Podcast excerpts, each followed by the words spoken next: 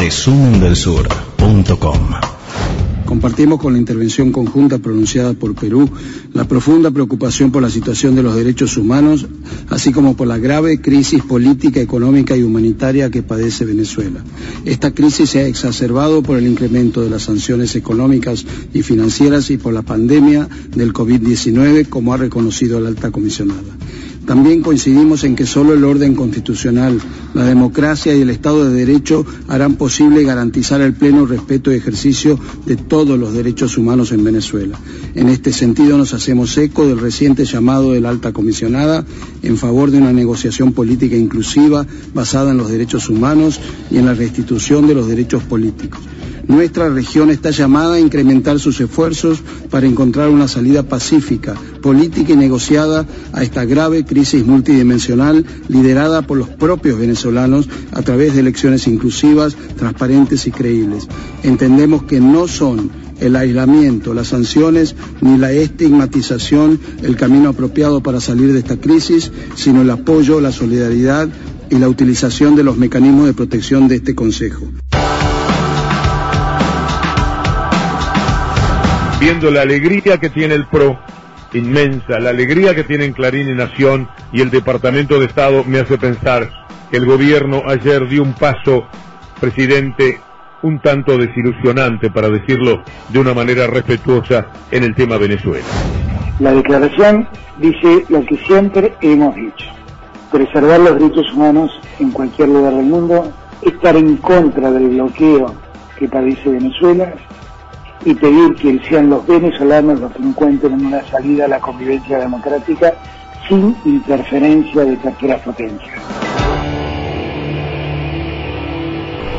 Eh, la oposición en Argentina tomó el primer párrafo, le dio su propia interpretación y salió a decir que coincidíamos con la postura que tenía antes el presidente Macri respecto a Venezuela, lo que no es para nada cierto. Por supuesto no tomó el segundo, ni el tercero, ni el cuarto párrafo, ¿no? que es donde condenamos a, a los bloqueos este, y las sanciones. De eso nada dijo. Eh, tampoco dijo nada la oposición y buena parte del periodismo respecto a que nosotros insistimos que la solución en Venezuela no pasa nunca por eh, imaginar que venga, que llegue de afuera hacia adentro. Siempre tiene que ser una solución, una solución entre venezolanos y de adentro, adentro de Venezuela. Y nos parece que es muy rotunda esa posición, muy clara. Eh, después de escuchar el informe de Michelle Bachelet, la, alta comisionada para los derechos humanos de las Naciones Unidas, eh, el embajador Luis Beltrán dijo que coincidía con el Perú, que había hablado antes seguramente, en la preocupación por los derechos humanos en Venezuela y en la grave situación y por la grave situación económica, social y política de Venezuela pongamos las cosas en, su justo en su justo medio. Estar preocupado por los derechos humanos es una cosa, y estar preocupado por la grave situación económica y social que es cierta este, es otra.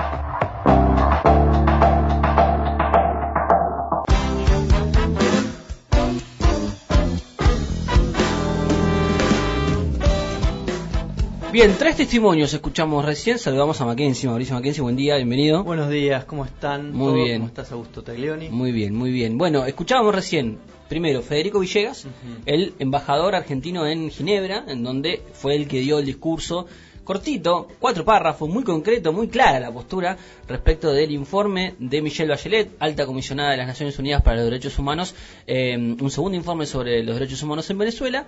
Después, esta, mm, eh, este intercambio, esta aclaración que le hace el presidente Alberto Fernández a Víctor Hugo Morales en su programa de radio. Víctor Hugo. Sí, ahora vamos a meternos en eso. Y el último fue la eh, entrevista que le dio Felipe Solá eh, el canciller Felipe Sola a corresponsales internacionales. También Felipe Sola le dio una nota a Radio Nacional, a todas las radios nacionales del país, y se metió en este tema, pero este último fue con corresponsales de extranjeros en Argentina.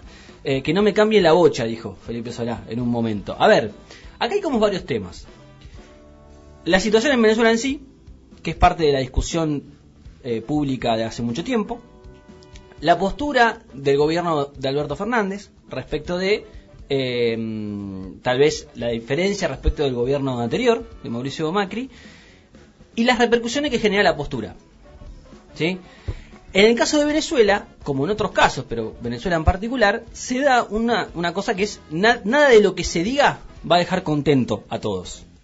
¿No? Venezuela es, una, es, un, es un tema que genera un nivel de polarización tan grande que si vos no te parás, eh, inclusive tratás de no pararte sobre los extremos que están en, la, eh, en este debate, eh, igualmente eso genera cierta sensación de insatisfacción para aquellos que consideran que Maduro es un dictador eh, y Venezuela es una dictadura, y para aquellos que consideran que Maduro es un simple, una simple víctima de un escenario internacional adverso, ¿sí? de presión, de sanciones, etcétera. Yo creo que la postura del gobierno argentino fue una postura bastante clara. Fue una postura que el propio Alberto Fernández planteó durante su la campaña electoral. Digamos, si la diferenciamos con la de Macri, que Macri eh, integra el Grupo de Lima, reconoció a Juan Guaidó.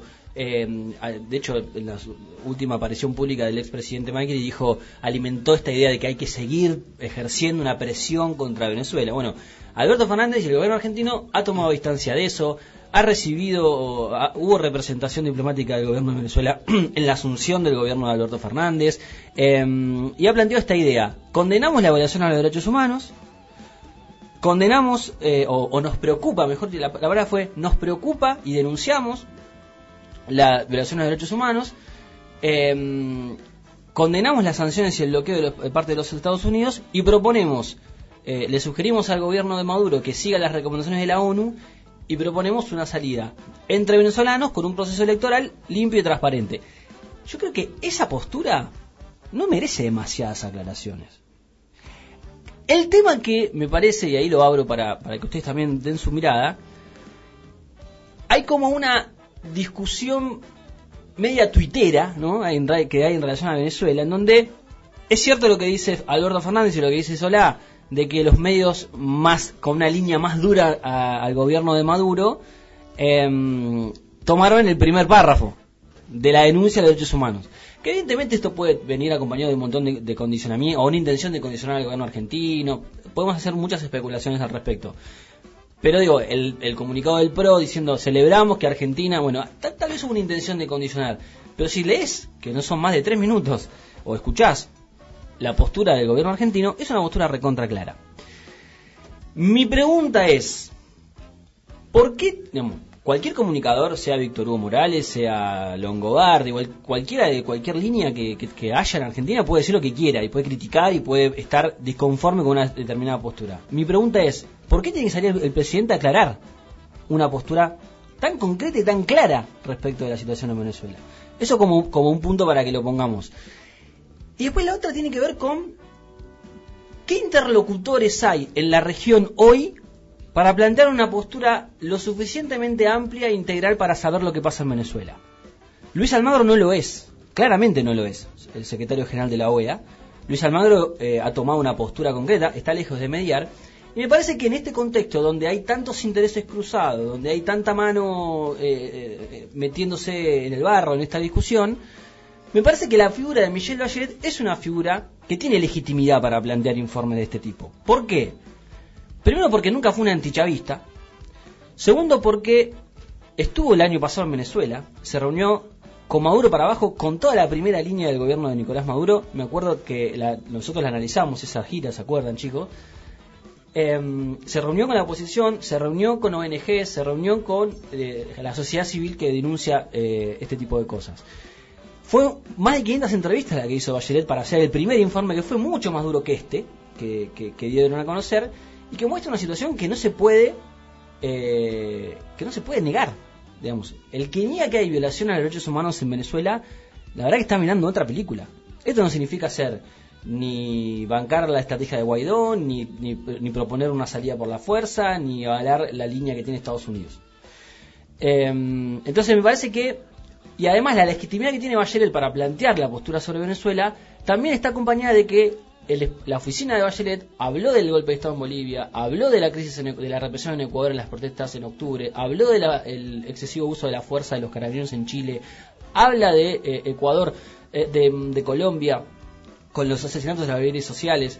Me parece que es el único hoy, o uno de los pocos interlocutores válidos que tenemos en la región para empezar a analizar de manera real lo que pasa en Venezuela. Y la última es el progresismo, la izquierda, el kirchnerismo, si querés eh, ca- cata- catalogarlo más específicamente en Argentina, los, eh, el amplio campo nacional popular progresista, me parece que tiene que poder pararse sobre y empezar a discutir más profundamente lo que pasa en Venezuela y no simplemente decir, bueno, bueno, hablemos de Venezuela, pero hablemos de otra cosa también, ¿no? Hay que tener una discusión seria sin caer en ninguna de las posturas más extremas que plantea la derecha latinoamericana. Justamente Víctor Hugo decía, Víctor Hugo Morales decía eso mismo. ¿No será que Michelle Bachelet se está transformando en una nueva Almagro?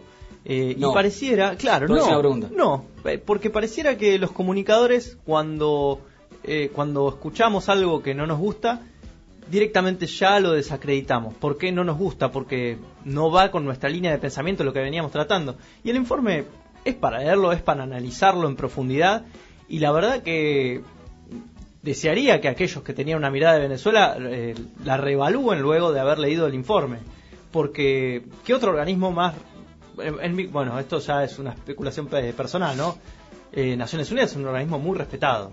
eh, mucho, em, y aún más, dentro, ya sabemos, un- hemos analizado todos los organismos, las instituciones dentro de lo que son Naciones Unidas. Una de ellas es el Alto Comisionado por los Derechos Humanos, que también es muy respetado, es muy respetado a nivel internacional, es muy respetado a nivel histórico, y que vamos a, a desacreditar porque no nos gusta eh, un informe. Entonces, no, nos estamos encasillando cada vez más. Yo creo que hay, hay, hay mucha incomodidad. digamos, hay, un, hay un sector que evidentemente se expresa en, el- en el gobierno, en el frente de todos, hay- que, le- que Venezuela le sigue resultando muy incómodo para analizar y para tomar distancia, digamos. Digo, nosotros hemos analizado cuántas veces. Pero el presidente no, el presidente lo hace muy bien. Sí, pero tiene que salir a aclarar. Y eso me parece que es un gesto de debilidad. Yo creo dos cosas. Eh, Venezuela se puede analizar en dos niveles. Uno, o sea, pensar cuál es la situación real de Venezuela, ¿sí? Y cómo va a seguir adelante su, su relación tensa con Estados Unidos y su vinculación cada vez más grande con eh, el bloque antagonista de Estados Unidos, que es China, Rusia e Irán. Sí. Sí. Seguramente Estados Unidos siga asfixiando a Venezuela y seguramente Venezuela empiece a cerrar acuerdos mucho más estratégicos con China, Rusia e Irán, Sí. como el que firmó la semana pasada Rusia, el que firmó Irán con China. ¿Sí? Que después lo vas a contar. un- Después lo vamos a contar. Pero en el sentido de China lo que hace es, eh, sus acuerdos comerciales son muchas veces estratégicos. Invierte en infraestructura, invierte eh, en, en capital en los países donde le gustaría sí que tener eh, gobiernos amigos o que le gustaría, digamos, es como un gran tej. Pone algunas fichas en algunos lugares eh, propugnando o eh, apoyando el desarrollo ¿sí? de esos países. Es posible que lo haga en Venezuela y es posible que del otro lado, si Estados Unidos siga asfixiando. Esto va a llegar, creo, a un juego de suma cero porque Estados Unidos no puede invadir militarmente eh, Sudamérica. O sea, si no lo ha podido Trump, no lo va a poder eh, ninguno de sus sucesores. Por otro lado está Venezuela como fantasma, fantasma que recorre eh, Iberoamérica, porque no es solo Latinoamérica donde Venezuela se utiliza políticamente, sino que en España Venezuela es agenda diaria. O sea, todo el tiempo se utiliza Venezuela sobre todo para pegarle a Podemos y al Partido Socialista. Y en toda Latinoamérica se utiliza Venezuela como fantasma, como fantasma político. Vamos hacia Venezuela, como un fetiche, ¿no? Sí, es como un fetiche, es eh, un fantasma que revuela y es un latiguillo, es un instrumento para la discusión política interna. Como el Es Cuba, una- el famoso Cuba. Claro. Cuba, claro. Antes era Cuba, ahora es Venezuela. Se utiliza para eh, asuntos domésticos, para dirimir asuntos domésticos. En ese sentido, eh, la mayoría de, yo creo que la mayoría de los argentinos, que puede ser que estén equivocados o no, la mayoría de los argentinos no tienen un buen concepto de lo que está pasando en Venezuela. Con lo cual, electoralmente, o sea, no hay ningún, no hay ningún, digamos, efecto negativo de eh, lo que diga el canciller, lo que diga el presidente de la Cámara de Diputados, lo que diga el presidente sobre Venezuela, porque, eh, digamos, no va a tener eh, un efecto negativo electoralmente. Vos decís que a nadie le importa realmente lo que pasa en Venezuela, sino va más por alinear un discurso. Va más por alinear un discurso, va más por, eh, digamos, un enfrentamiento interno y yo creo que esto es mi particular opinión, el presidente debería hacer oídos sordos a, las críticas y de alguna manera y enfocarse en los verdaderos problemas que tiene Argentina, que son, sí, encontrar sobre todo no solamente resolver esta situación coyuntural de la pandemia, sino encontrar eh, una vía para el desarrollo que sea, eh, digamos, eh, efectiva a mediano plazo. Ahí nos metemos en, más en el análisis nacional, que yo coincido con, con, vos. No me quiero ir hacia lo nacional. No, no, pero bueno, pero es parte también, digamos, evidentemente eh, la postura que, el gobierno argentino tenga sobre Venezuela impacta en el eventual apoyo o veto o rechazo que pueda tener Estados Unidos respecto de la negociación con el Fondo Monetario, por ejemplo, pienso en voz alta. Eh, eh, Seguramente por ahí viene las críticas. Ahora, lo que, lo que a mí me parece que, a ver, nosotros nos dedicamos a analizar la, realidad internacional.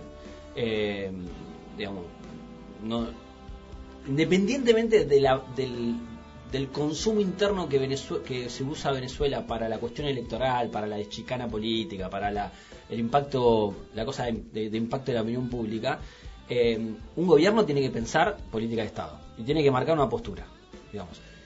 Y, en esto vuelvo a lo mismo. Primero, los que nos dedicamos al, al análisis de la política internacional, tenemos que poder tener todo el mapa sobre la mesa eh, para ver qué es lo que está pasando un gobierno un gobierno como el argentino y la región en general, que lamentablemente lo hemos hablado muchas veces, la región no, está, no estuvo a la altura de las circunstancias para pensar una solución y, acompañar y ayudar a las fuerzas políticas en, Venezuela, si se dejan ayudar las fuerzas políticas de Venezuela, esa es otra discusión. No hay solución. bueno, pero por eso, está bien, pero digo, no hay solución, entonces ¿qué hacemos? ¿Qué hace la región? ¿Qué hace, ¿Qué hace el gobierno argentino? ¿Deja solamente que Venezuela sea parte de un consumo interno para las elecciones? ¿O marca una postura concreta independientemente si le enoja a Víctor Hugo? Esa es mi, esa, ese es mi punto, digo. Esto que si vos es cierto. Los analistas internacionales deberemos eh, analizar de la manera más objetiva posible, dentro de nuestra opinión, por qué pasa lo que pasa en Venezuela. Las Naciones Unidas tienen un rol. Ahora en las elecciones de fin de año debería ser parte de una, de una mediación y de una observación.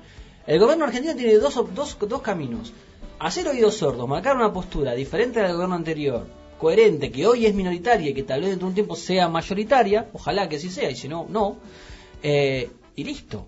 Ya está, queda en el planteo de Federico Villegas en Ginebra, queda en el planteo de Felipe Solá como canciller y se acabó. Esta cosa de ir detrás de los retos de los comunicadores, esto habla de un nivel de debilidad muy fuerte que lo que muestra es un nivel de fisura dentro del frente de gobierno. Yo creo que esa fisura no es tal pero que salir a contestarle hace como que si existiera esa fisura. Yo creo que esa fisura no es tal porque, eh, digamos, los retos son tan grandes que no hay tiempo para ese tipo de fisuras. Exacto, sí. Entonces, eh, es innecesario. Eh, ahora a lo que voy.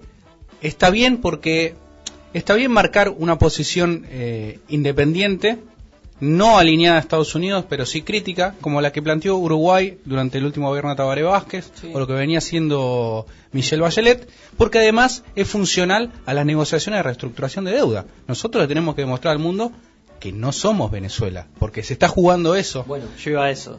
Eh, creo que entre, las dos escenarios que planteaba Augusto, eh, ya Maduro ha, ha demostrado, de hecho, en el programa anterior hemos entrevistado a a una persona que dio claras indicios de que ya el presidente Maduro está avanzando sobre instituciones que antes eran intocables, como el Tribunal Electoral.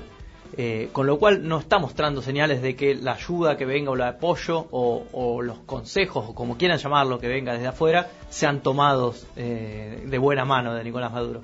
Con lo cual yo creo que lo que quedaría por la Argentina es, no sé, condenar o las violaciones a derechos humanos en Venezuela y bancar las posturas mediadoras y, ser duro, realmente ser duro con, Maduro porque en este momento la Argentina necesita primero salir del, brete que tiene con la deuda.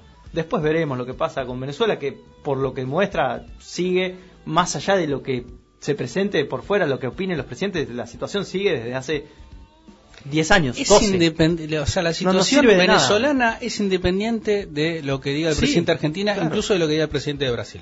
Por eso, porque los actores que, están interviniendo ahí son externos. cada uno, lo que, lo que le convenga a cada presidente. Los actores son externos a la región. O sea, Estados Unidos, China, Rusia, son los que están jugando ahí. Va a depender. Yo creo incluso que eh, maquiavélicamente uno puede pensar eh, eso va a seguir igual. Yo digo lo que, lo que me conviene porque esa situación va a seguir igual y en todo caso se va a resolver, esta es mi particular opinión, cuando Venezuela mejore económicamente. O sea, la apertura política o, digamos, la eh, que deje La apertura democrática. La apertura no querés decirlo, democrática. no decirlo, pero... el fin de ciertas asfixias sobre las instituciones van a venir con una mejoría económica, porque comenzaron con una eh, con una crisis económica. Esa crisis económica hizo que, para no perder, sí, esa crisis económica tuvo un resultado electoral en Venezuela. Perdió. En 2015. Eh, tenemos Perdió esta Nicolás Maduro. Yo coincido. Nicolás eh, pero Maduro. No, no quitamos de vista la situación de Venezuela. La, la universidad más importante de Venezuela Pero por supuesto que hay una que encuesta porque hay un 96% de pobreza en Venezuela Sí. y un 79% de Y eso pobreza es por la inflación igual. Sí, Eso es por la inflación. Pero uno no puede está uno bien. no puede tener un número porque es lo mismo que medir la pobreza en el 89 en Argentina. A ver, eh, lo que sí está claro que en los diferentes momentos que pasó Venezuela, desde el 2013 para adelante, muerte de Chávez incluida, eh, y sobre todas las cosas a partir del 2015, cuando pierde la elección legislativa Nicolás Maduro, eh, empieza un deterioro institucional muy fuerte. Digamos. Empieza un deterioro institucional, un gobierno que empieza a cerrarse desde una lógica muy autoritaria y una oposición que decide entre la insurreccional y la negociación. No termina de definirse. Digo, los actores políticos en Venezuela, que son los que tienen que resolver el problema, son parte del problema. Ahí está el, ahí está, ahí está el punto. Y ahí hay una dinámica que ya lo hemos hablado acá. Hay una dinámica de radicalización política. El gobierno se cierra y eh, asfixia ciertas instituciones Sí. y la oposición sale eh, con, eh, con bazooka a la calle.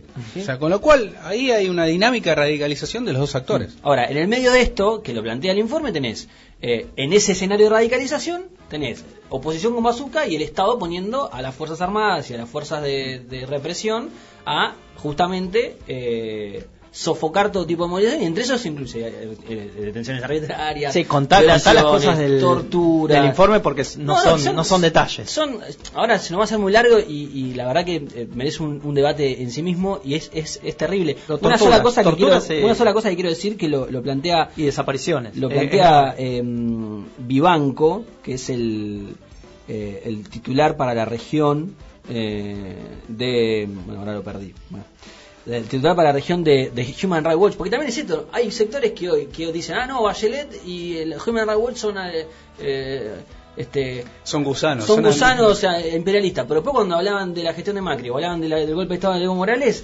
eran los la- las fuentes de consulta. Este, El doble estándar es la ley, el doble estándar es la ley. eso. Pero bueno, se habla de torturas con bolsas arriba de la cabeza, bueno, un montón de situaciones que son horribles y que la verdad que hay elementos para, para, para, para no dudar de ese, de ese informe. Y después hay cosas que, digo, para ir cerrando, 5 millones de venezolanos se fueron. Eh, hay una eh, catástrofe en Venezuela. Una hay un colapso económico, hay una catástrofe humanitaria, la gente no puede morfar. eh, ahora, eh, eso necesita de los actores políticos poniéndose de acuerdo y, y, bueno, encar- encarando la situación para un lugar. La estabilidad económica, evidentemente, forma parte de la, de la solución que puede llegar a venir. Y después una región que acompañe y que sea este, garante de la solución.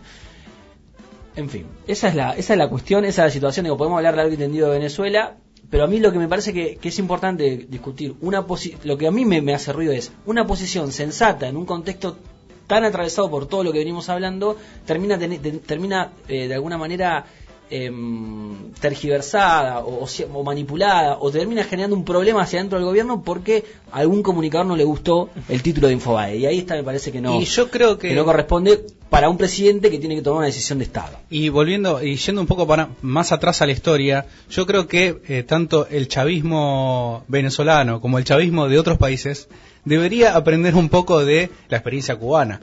A Cuba no le importaba las declaraciones que hicieran los países Muy distinto. que le convenía que siguieran existiendo y con los cuales podría hacer negocio o con los cuales de alguna manera el tablero político o geopolítico eh, se compensaba sí la, la hegemonía norteamericana. Con lo cual era indiferente las declaraciones políticas. O sea, Hasta Fidel Castro muchas veces ha perdonado a sus críticos. Sí, sí. Lo cual habría que aprender un poco de, de esa experiencia. económicamente lo manejaron distinto. Eh, Obvio. La cuestión Los jugadores tienen una burocracia que funciona. Sí, claro. Y el bloqueo era más asfixiante que el bloqueo que hay sobre Venezuela. Sí, orden público, este, educación, salud, unas relaciones comerciales relativamente estables, dada la, la, la presión que hay sobre, sobre ese país. Bueno, en fin, nada, reflexionamos un, un rato respecto de lo que ha sido la polémica de los últimos días y la postura del gobierno argentino en relación a lo que pasa en Venezuela.